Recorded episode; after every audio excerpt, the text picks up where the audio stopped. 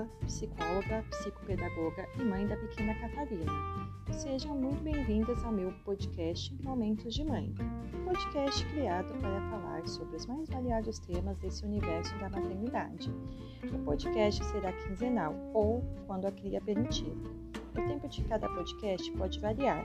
Você, mãe, sabe bem como o tempo com filhos é bem relativo. Espero que gostem. Beijos!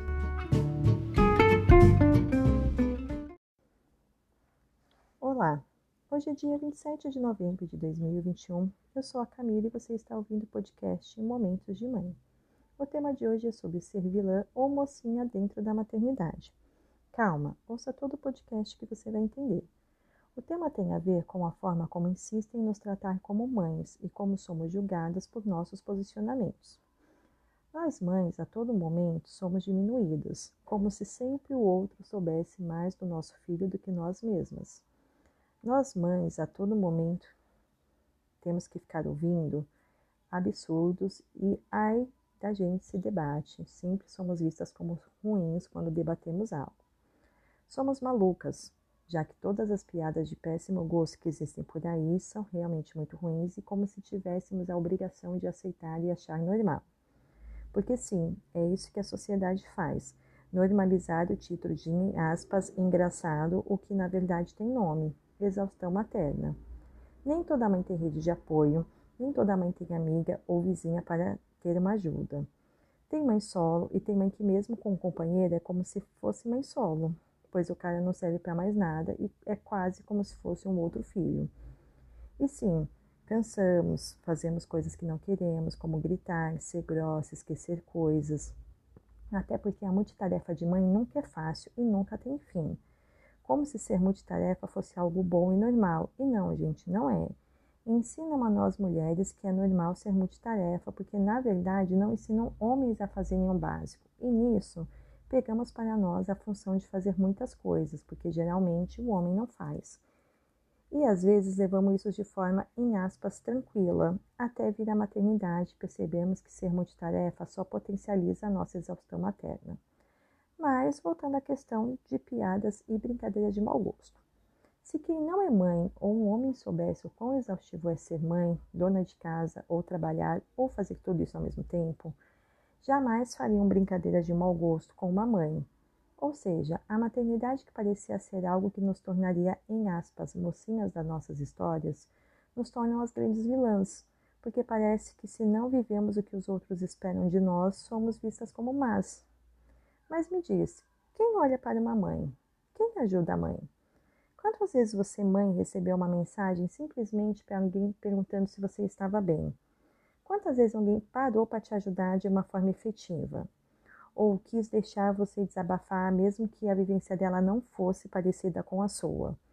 Quantas vezes você ouviu do marido o que você precisa hoje? Ou o que tem que ser feito hoje? Ou a mágica maior de que é o marido fazendo algo sem você ter que pedir pela milésima vez. Porque sim, gente, não sei vocês, mas a maioria das mulheres passa por essa questão. Que é, além do marido não perguntar o que precisa ser feito hoje, ele não lembra nem o básico, que já foi acordado que ele precisa ser feito, e você tem que ficar lembrando constantemente. O que eles não entendem é o quanto isso também potencializa a exaustão materna. Porque se as tarefas são divididas, é para justamente tentar minimizar a exaustão materna. E na verdade não é só isso, né, gente? As tarefas têm que ser divididas porque precisam ser divididas. Não moramos sozinha em casa, né? Então tudo precisa ser dividido, mas vive, vira aquela questão de criação, né? Que eu não vou falar sobre isso hoje, mas enfim. É, ainda insistem com essa história de que a mãe precisa agradar todo mundo. Vocês já repararam isso? E por que a gente tem que agradar todo mundo? Depois ainda as pessoas não entendem quando uma mãe se coloca em último lugar. Querem tanto que a mãe agrade todo mundo, e aí quando a mãe deixa de se arrumar, a mãe não sai, entre outras coisas, ficam falando: nossa, mas como você se permite isso? Você nem arruma o cabelo, você nem troca de pijama. Como eles querem tudo ao mesmo tempo? Querem que a gente agrade todo mundo e eles acham que a gente faz isso como? Porque, querendo ou não, se a gente tenta agradar todo mundo, a gente vai se colocando cada vez mais em último lugar. E isso é um ponto que a gente precisa prestar atenção. Eu sei que a maternidade é muito exaustivo e realmente tem dia que a gente não se arruma. Eu, quando tinha minha filha bem pequenininha, eu só trocava de roupa, às vezes, e olhe lá. É mentira, eu trocava de noite. O olhe lá foi modo de dizer, gente. Mas só de noite, quando meu marido chegava do trabalho, que a pequena dormia, que eu conseguia tomar banho. Essa era a minha realidade. Aos poucos, até hoje, né? Ela tem um ano e quatro meses que eu estou tentando retomar algumas coisas de prazer. Então, eu sei, gente, que é difícil. Mas as pessoas insistem que a gente agrade todo mundo, sendo que as pessoas não se importam com a mãe. Essa é a realidade, gente, de uma mãe. Não sei se vocês passam por isso, estou falando de uma maneira ampla, por vivência de atendimento, inclusive, de que a gente, como mulher, é sempre ensinada a agradar as pessoas e a gente sempre se coloca de, em último lugar e a maternidade potencializa isso de um jeito muito ruim. E aí você tem que parar para pensar, como uma mulher vai olhar para ela se ela precisa olhar para todo mundo, se a todo momento dizem para ela que ela precisa fazer tudo, que precisa cuidar da relação, senão o marido vai procurar outra, ou como ela vai cuidar de você mesmo se ela tem um bebê que depende dela 24 horas por dia, e as poucas pessoas que, em aspas, tentam ajudar, geralmente não aguentam ficar cinco minutos que já começam a te seguir com o bebê pela casa. Essa é a realidade, gente. Ainda mais marido, não sei vocês.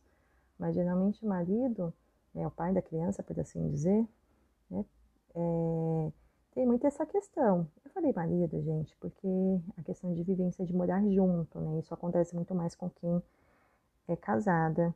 Agora eu fico pensando quem é mãe solo, né? Que deve ser mil vezes mais complicado. Mas quando você tem marido, geralmente é assim, a criança começa a chorar tudo é peito, aí ele quer peito, aí ele quer peito, aí quer peito. E, gente, não é bem assim. Eu já falei isso outras vezes. Não nascemos saber mães não nascemos sabendo ser mães. E os caras também não sabem. Mas parece que de alguma maneira nós, mães, tentamos e nos esforçamos mais para ir aprimorando isso do que um homem. Por isso que a gente se estressa cada vez mais, porque parece que não é uma via de mão dupla, acaba sendo uma via de mão única.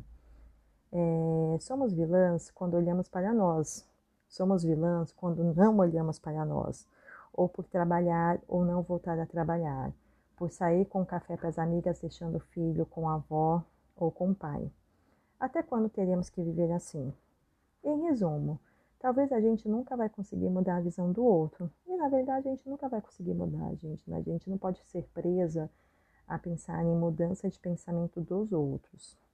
Mas podemos e devemos lidar com uma forma que, como permitimos que a ação do outro nos atinja. É fácil? Não. Conseguimos o tempo inteiro? Também não. Mas não podemos nos permitir ser atingidas o tempo todo. É uma luta diária e constante, mas uma hora a gente chega lá. Espero que vocês tenham gostado desse podcast. Beijos e até o próximo.